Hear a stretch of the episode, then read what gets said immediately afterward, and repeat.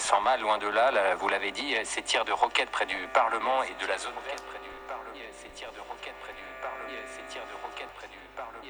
Entendre, les yeux fermés. Entendre, les yeux fermés. Les yeux fermés. Entendre.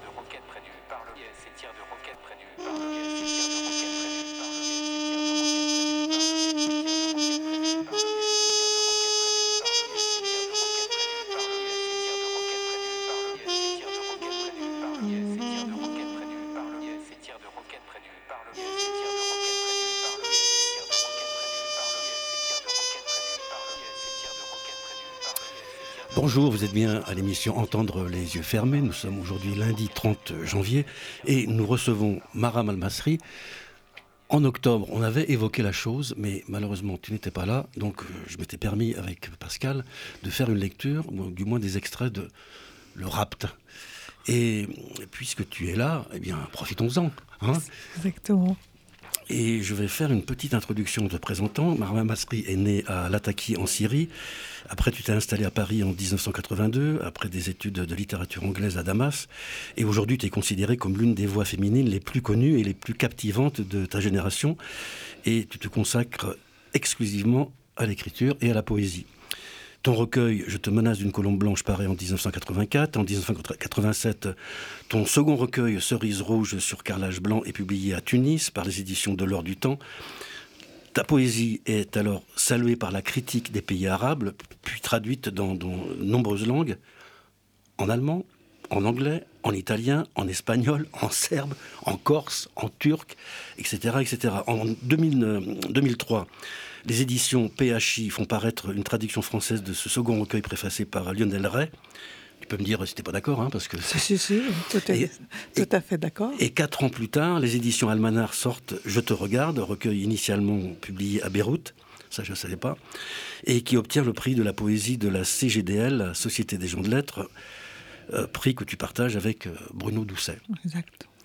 Et tu as participé à de nombreux festivals internationaux de poésie en France et à l'étranger. Outre quelques nouvelles et de nombreux poèmes parus en revue, ton œuvre est incluse dans plusieurs anthologies de poésie arabe et internationale. Et tu es traduite en 19 langues et tu as reçu 8 prix internationaux. C'est incroyable ça. Et ton livre Les âmes aux pieds nus sur la violence faite aux femmes, sur lequel on va revenir tout à l'heure, qui est édité aux éditions Le Temps des Cerises, a connu cinq rééditions et deux prix en France. Mm-hmm.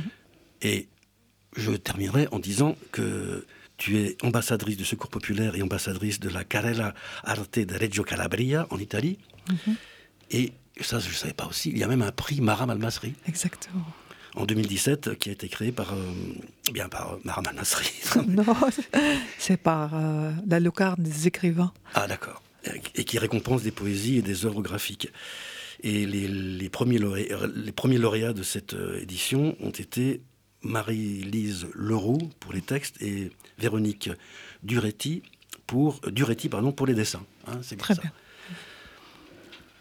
Alors, je sais pas. Euh, donc, on refait le lien avec euh, ta, présence ici sur euh, les ateliers d'écriture que nous menons un peu partout sur, sur Nîmes pour une petite convergence le 11 mars au théâtre Le Périscope.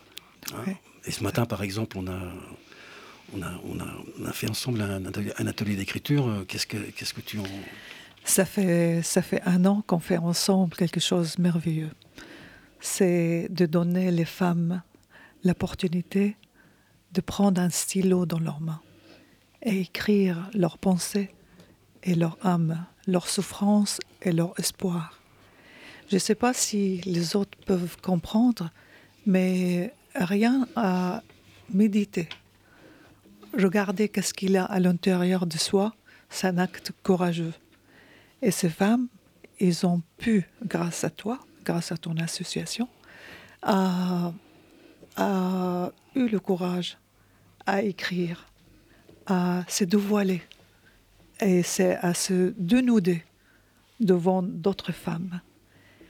C'est quelque chose, mais vraiment toujours m'a ému, me rendre plus humble devant la poésie qui casse les frontières entre les femmes, entre les hommes, entre le monde. Et dans cette action qu'on pratique chaque jour euh, avec toi et avec euh, des choses dans les écoles, je me rends compte comme c'est la poésie, il, est, a un pouvoir magique de rendre les gens libres, de leur donner cette force à dire. Voilà, c'est euh, aujourd'hui, ce matin, c'était bouleversant de voir des femmes qui n'ont jamais osé mhm. dire leur peine. Tout en coup, ils sont là à nous faire partager leurs secrets et dire, sans la poésie, peut-être je n'ai jamais pu mhm. dire ça, comme si j'ai enlevé un, un rocher sur mon cœur, sur mon âme, et je me sens légère. Et puis devant tous les yeux d'autres femmes, elles se sentent héroïnes parce qu'ils ont eu cette courage. Et euh, quoi, quoi plus beau que ça? Je pense qu'il n'y a pas plus beau que ça, que l'acte d'écrire et de réfléchir. Mais peut-être que nous avons une héroïne parmi nous, là. Peut-être que. Je pense qu'Isabelle était là ce matin. Ah, oui, il est, elle est là, Isabelle. il est toujours là. Il est magnifique. Elle est magnifique. Cette femme qui, qui ose dire qu'il a plein de, force et puis affronter la mort, affronter la dureté de la vie, affronter tout ce qu'il a avec un sourire, un courage exemplaire. Et tu es, d'accord avec euh, ce que dit Marin Tout à fait. Très d'accord. Même le matin, je me lève et j'ai le sourire quand je regarde le ciel bleu. Oh bah c'est parfait ça, c'est formidable.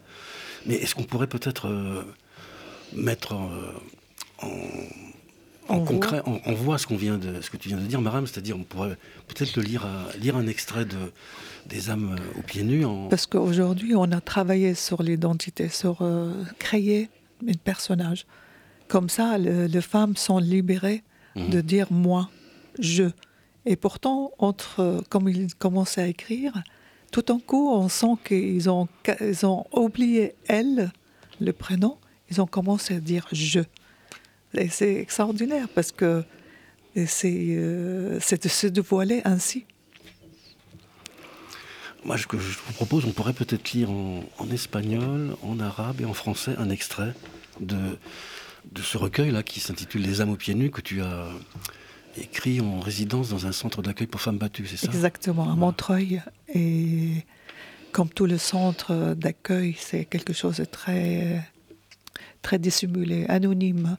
Il n'a pas sur la porte euh, association contre la mmh. violence. Mmh.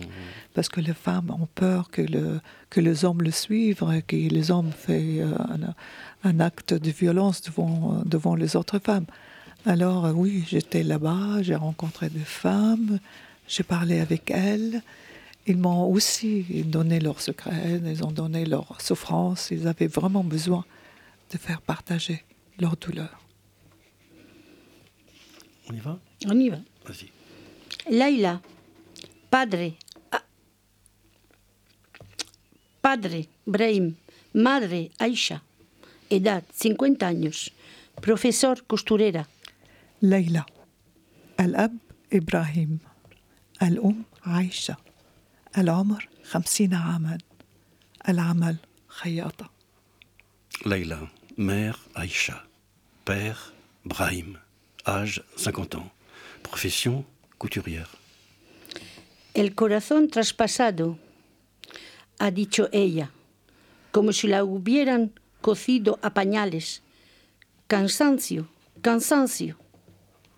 مثقوب قلبي قالت وكأن خناجر قد عبرته تعب تعب Transpercer mon cœur, a-t-elle dit, comme si des poignards l'avaient traversé. Fatigue, fatigue. Un agujero en mi corazón, como si las palabras fuesen piedras arrojadas contra él. Tempesta, nieve, fuego, cansancio, cansancio hasta الانكليمينتو مثقوب قلبي قالت وكأن الكلمات حجارة هطلت عليه عواصف ثلج نيران تعب تعب حتى التلاشي Trouer mon cœur, comme si les mots étaient des pierres tombées sur lui. Tempête, neige, feu, fatigue, fatigue, jusqu'à l'anéantissement. Pero cuando delante del espejo he escuchado florecer a mi cuerpo, he visto cómo la música me transformaba. He comenzado a moverme, después a temblar, después a moverme, después a bailar, bailar, bailar hasta resucitar. عندما أمام المرآة سمعت تفتح أضلعي وموسيقى سابت على جسدي وبدأت أتحرك أرتجف أتحرك أرقص أرقص رقصت Quand devant les miroirs j'ai entendu éclore mon corps et vu la musique me revêtir, j'ai commencé à bouger, puis à trembler, puis à bouger, puis à danser, danser, danser, jusqu'à ressusciter, jusqu'à ressusciter.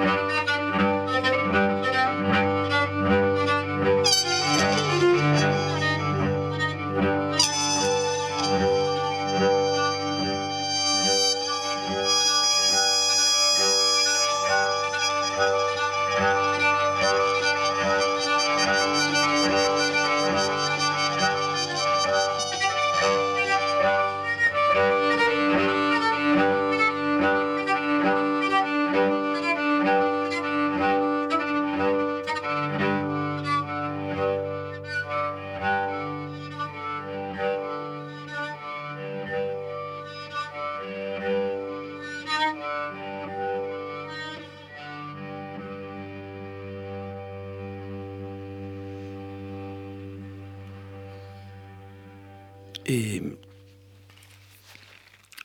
tout ça est très, très, très émouvant. Hein. Euh, je passe un peu du coq à l'âne. Hein. Quand, tu arrives en France, euh, par rapport à. Avec la traduction, par exemple, je vois que tous tes textes sont, sont auto-traduits en arabe. quand tu arrives en France, est-ce que c'était quelque chose d'évident de, de, ou, ou spontané d'avoir fait ça? Non, du tout. Quand je suis arrivée en France, je ne dis même pas un mot en français. Aujourd'hui, comme vous avez senti, beaucoup de femmes, leur rêve, c'est apprendre le français pour qu'ils soient pour qu'elles seront indépendantes, qu'ils peuvent faire leur euh, téléphone sans demander à leurs voisines. Pour elles, ces femmes, pour elles, la langue française, c'est quelque chose de très très important. Pour moi, quand je suis arrivée, à peine je dis bonjour, c'était pour moi une, un, un, effort physique qui m'a, mon muscle de, de, bouche ne suit pas, d'ailleurs jusqu'à maintenant. Et euh, j'ai appris le français euh, à la télé, euh, en achetant de pain, en achetant, en faisant les courses. Mais heureusement, j'ai la chance d'être une fille cultivée chez moi. J'ai appris l'anglais, j'ai fait la littérature anglaise, ce qui fait que j'ai déjà un sort de support de la langue que eux, elles, elles n'ont pas. Elles n'ont pas, elles sont pas, ils n'ont même pas été à l'école, certaines d'elles, pour euh, apprendre l'arabe, par exemple, pour écrire l'arabe. Ils ont l'arabe, ils ont l'arabe oral. Et puis même les femmes qui parlent maintenant, ils parlent français, ils savent pas l'écrire, qui fait c'est une difficulté aussi qui ajoute à leur, à leur à la, façon de penser le monde. Parce que la langue nous aide à penser, à réfléchir au monde. Alors, l'atelier d'écriture, faire la poésie avec elle, ce n'est pas facile, mais c'est très bénéfique parce que ces femmes, ils sont le pouvoir, ils sont comme ils créent un poème, qu'ils sortent un poème, comme s'ils sont enfantés un enfant. Pour elles, c'est quelque chose de tangible et avec l'aide, moi je les aide certainement à lire leurs poèmes en arabe, assez à, à décrire, mais euh, ces moments privilégiés qui sont grâce à toi, grâce à ton association, ils sont qui sont de, femmes exceptionnelles, qui sont un accès aux, pensées positives. Mmh. Alors, euh, qui concernent leur existence ici en France. C'est ce que tu disais tout à l'heure, elles deviennent héroïnes. Euh, elles deviennent héroïnes, certainement. Parce qu'elles n'ont pas l'habitude. Et ils sont fiers. Ils sont fiers de dire, parce qu'ils voient le regard des autres femmes posées sur elles. Elles sont qu'elle est, euh, elle a fait quelque chose de, merveilleux. Mm. Je pense, en revenant à la maison, c'est pas la même femme qui est rentrée. Ceux qui sont, celles qui sont rentrées aujourd'hui le matin, ne sont pas la même femme qui sont sorties. Ce sont devenues des femmes dangereuses parce qu'elles pensent, c'est ça Exactement. Fais attention. Ils vont être divorcés après quelques minutes. Ah La poésie, euh, c'est une arme. En deux côtés. Hein, des deux côtés. Voilà, des fois ça nous tue ou des fois ça tue mm. les autres. En tout cas, de construction massive. Exactement.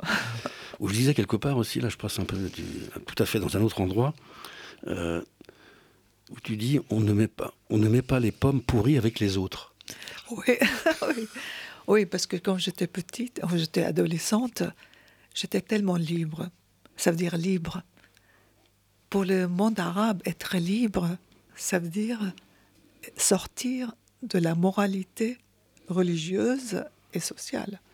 Que voilà, une fille libre, ça veut dire une fille dangereuse.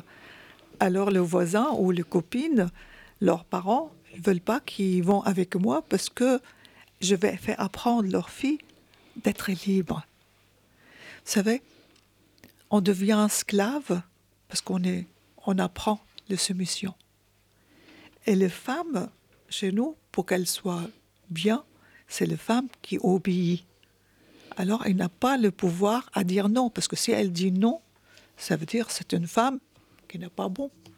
Elle faut toujours être docile, il faut toujours obéir, il faut toujours en sorte que le, le foyer soit tout va bien, même elle, s'il n'est pas bien, c'est pas grave. Le plus important, qu'elle obéit. Et moi, je n'étais pas obéissante.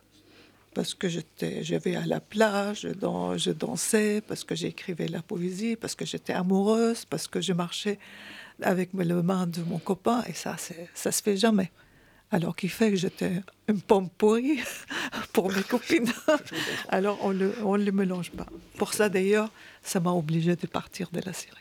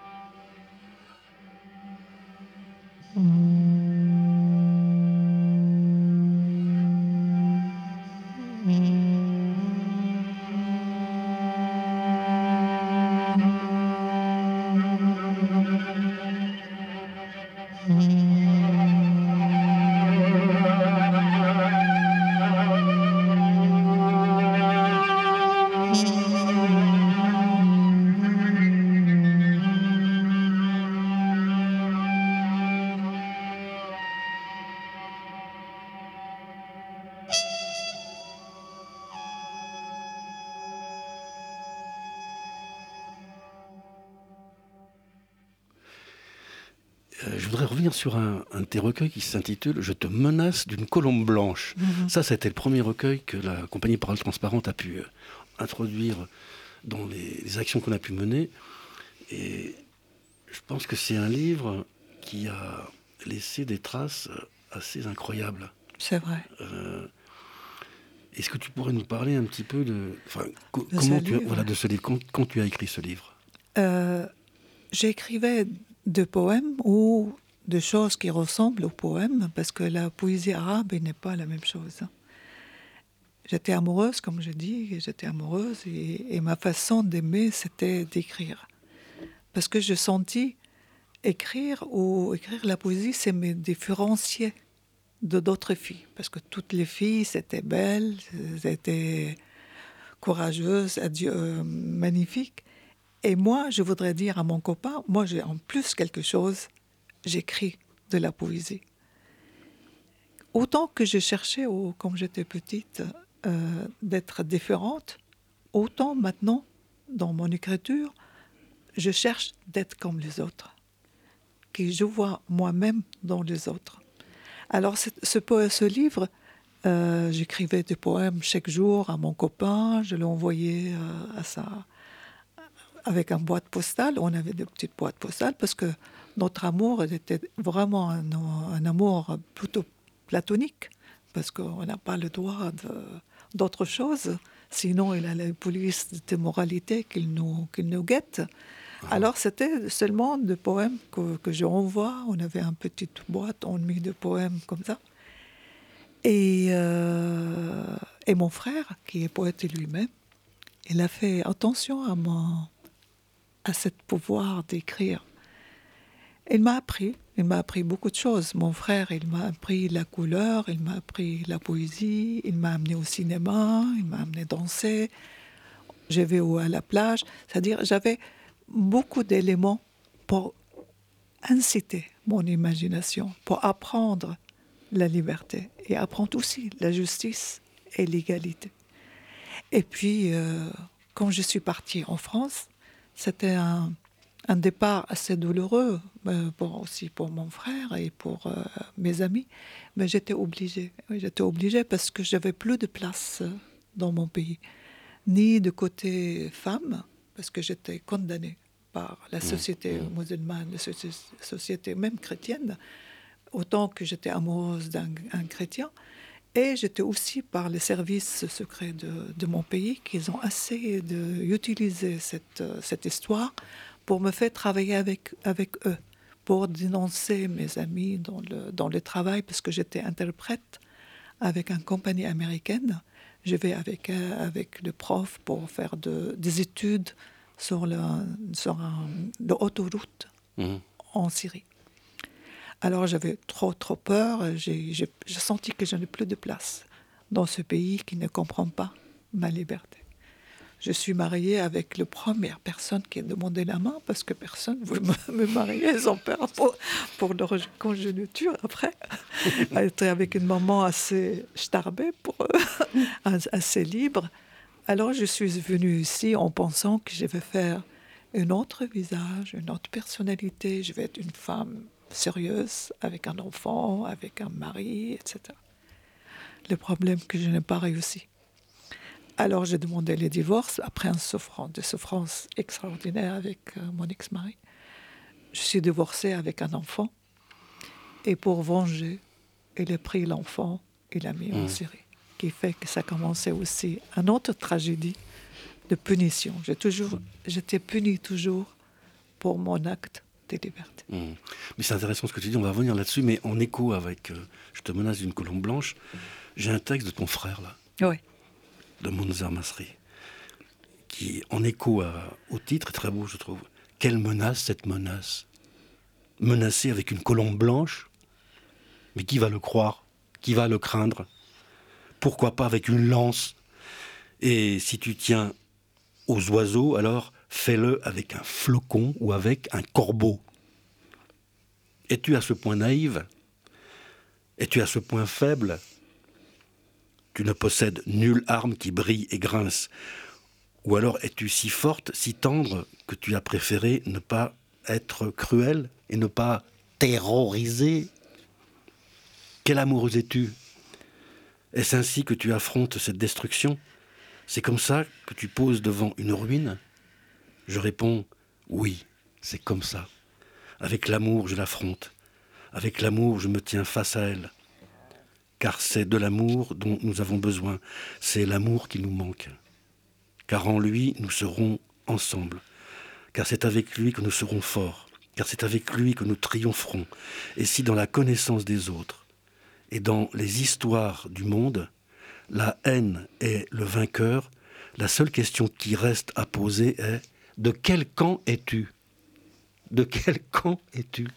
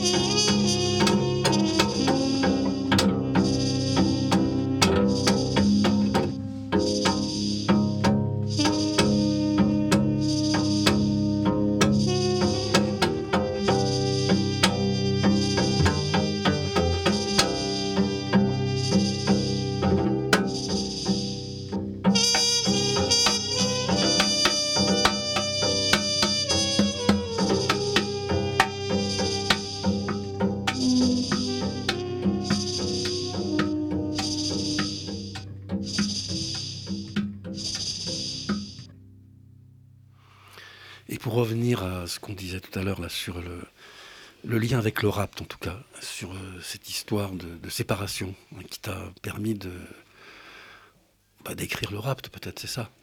Oui, mais j'ai mis beaucoup, beaucoup de temps d'écrire le rapt. Ça veut dire, mon fils est, était kidnappé à 18 ans. Et euh, j'ai écrit le livre après. J'ai sorti le livre après 30, 30, 36 ans.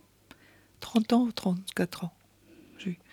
Alors, j'ai mis beaucoup de temps pour le faire sortir. Je pense que j'ai- j'ai écrit beaucoup de livres pour arriver à pouvoir écrire le rapt. parce que je me suis interdit le début d'écrire sur cet événement. Je pensais que je n'avais pas le droit de parler sur le kidnapping d'un enfant. Je pensais que je ne veux pas alourdir et chagriner les autres avec une affaire personnelle. Mais après, j'ai compris que ce n'était pas une affaire personnelle. Le rapt, il touche beaucoup de familles. Il touche beaucoup de, de parents, de mères, de, d'enfants eux-mêmes. Alors, j'ai décidé à ce moment-là de écrire sur cet événement avec euh, une profonde croyance que c'est l'histoire de beaucoup de familles. Parce que le rap, c'est pas seulement physique. Hmm. Le rap aussi, c'est mental. Combien d'enfants on a, de familles ont perdu par, par les djihad, par, par, le, par être dans un secte, par être drogué, par être alcoolique, par dépression, par suicide. Tout ça pour moi, c'est un rapt. Hmm. Et, je pense aux familles syriennes avec leurs enfants qui ont perdu dans la, mer en traversant le, Méditerranée. Ça aussi, rapt. Tout est pour moi. Tout en coup, j'ai senti que maintenant, j'ai le droit de partager ma souffrance avec le souffrance des autres. Et puis dire aux jeunes qu'est-ce que ça veut dire être enfant de quelqu'un? Et c'est vrai, ce livre, il a eu le prix de lycéens et apprentis de France. Et comme tu sens, 20 000, de 2000 enfants, élèves ont pris ce, livre comme leur livre préféré, tu dis voilà, j'ai essayé de faire comprendre et ils ont compris. Ils ont compris que cette relation ambiguë et difficile entre parents, enfants, enfants, parents. Parce que ce n'est pas tout le temps les choses magnifiques, mais l'amour nous pousse à améliorer nos relations avec nos proches, nos, enfants, etc. Parce que quand mon fils est revenu, c'était pas facile, ni pour lui, ni pour moi. C'était difficile d'adopter un enfant de 26 ans. L'enfant de 18 mois, je n'ai jamais revu et je reverrai, je ne je, vais jamais le voir de ma vie. Il reste dans mon souvenir, en tout cas. Mhm. Ben, on pourrait lire un extrait peut-être Pardon. On peut lire un extrait en, en, en arabe et en français. D'accord. لست كبيرة في السن إذا لماذا أشعر هكذا؟ لماذا ابيض شعر أحلامي؟ لماذا ذهب بريق عيني لست كبيره في السن اذا لماذا لا اجد طعما للحياه ولماذا تبدلت اغاني الصباح التي كنت ادندن بها إلى صمت Je ne suis je ne suis pas si vieille. Alors pourquoi est-ce que je me sens ainsi Pourquoi les cheveux de mes rêves ont-ils blanchi Pourquoi l'éclat de mes yeux s'est-il changé en cendre Je ne suis pas si vieille. Alors pourquoi est-ce que je me trouve plus le goût du miel de la vie Et pourquoi la chanson du matin que j'avais l'habitude de fredonner s'est-elle changée en silence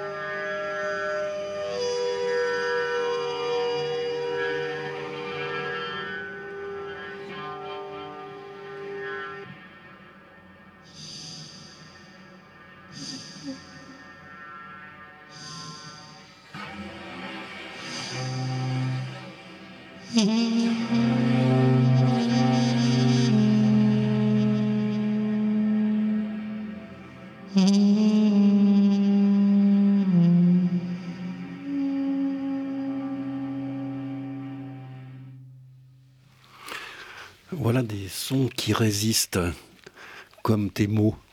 C'est vrai. Euh, malgré des douleurs qui peuvent être inacceptables.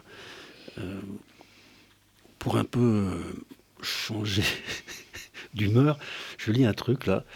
Euh, Est-ce que vous aimeriez que votre mère devienne poète? Tu disais ça à des enfants.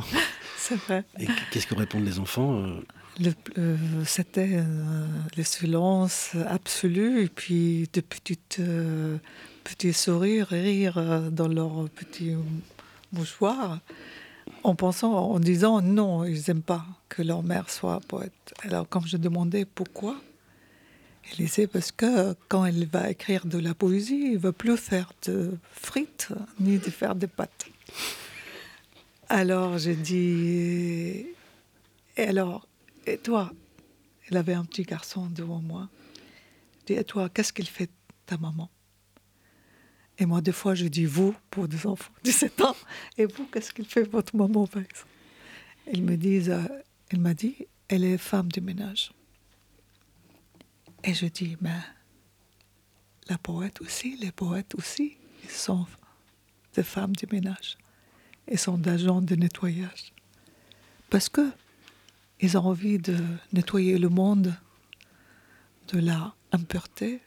Ils ont envie de faire le soleil rentrer dans leur maison. Ils enlèvent la poussière sur le vitre. Ils préparent le- la table pour les invités. Ils changent les draps de lit pour qu'ils soient beaux. Les poètes, ils sont l'agent de nettoyage parce qu'on a envie vraiment un monde pur et propre. Alors il était bien content de regarder ses copains comme ça fièrement. Et j'étais aussi contente de moi, de moi. Et puis cette, cette petite euh, euh, histoire, elle m'a donné de autre euh, façon de voir le, mon métier, mon, mon- être un poète. J'étais dans le dans l'avion. On avait un petit transit. À côté de moi, il y avait une femme très bien habillée en petite euh, tailleur Chanel avec deux mains euh, bien, bien de manucure. Très, tout est magnifique. On prend un café. Je lui dis Qu'est-ce que vous faites dans la vie? Elle m'a dit Je suis avocate et vous Elle me regarde de dos. Je dis Moi aussi, je suis avocate. Et c'est vrai, tout en coup, je sentis que j'étais avocate. Je dis Je suis avocate de, gens qui n'ont pas l'argent de payer un avocat. Je suis avocate pour des femmes qui ne savent pas parler. Je défends l'enfant, je défends des femmes, je défends aussi les hommes, parce qu'en travers des femmes et des enfants, eux aussi s'en- sentiront mieux. Parce qu'un monde qui est basé sur l'égalité, sur la démocratie et le partage, c'est un monde meilleur. Et puis, de- et puis après, je veux un architecte, je suis architecte, puis après, je suis chimiste, je suis parfumeur, je suis... La poésie, il est partout. Voilà. C'est un peu scandaleux ce que dit là. hein. non, je fais, je fais un, un petit raccord, mais qui est un peu ridicule, hein, parce que l'émission là va, va à sa fin. Euh, on pourrait peut-être lire un, un, extrait justement que écrire, c'est scandaleux par Maram Al-Masri. Excuse-moi, Isabelle. C'est à la fin de l'acte d'écrire.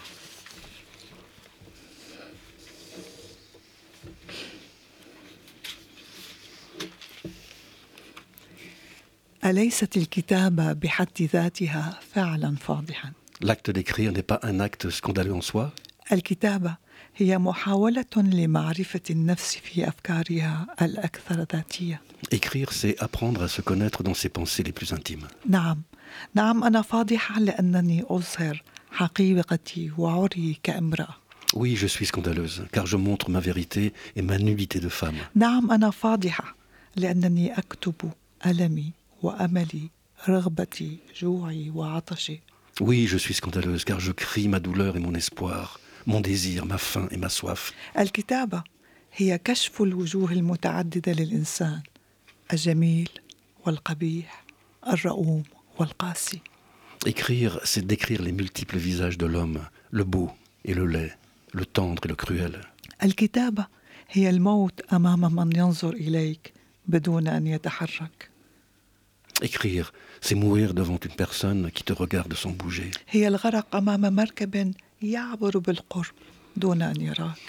C'est se noyer devant un bateau qui passe tout près sans te voir. Écrire, c'est être le bateau qui sauvera les noyés. Écrire, écrire c'est vivre sur le bord d'une falaise.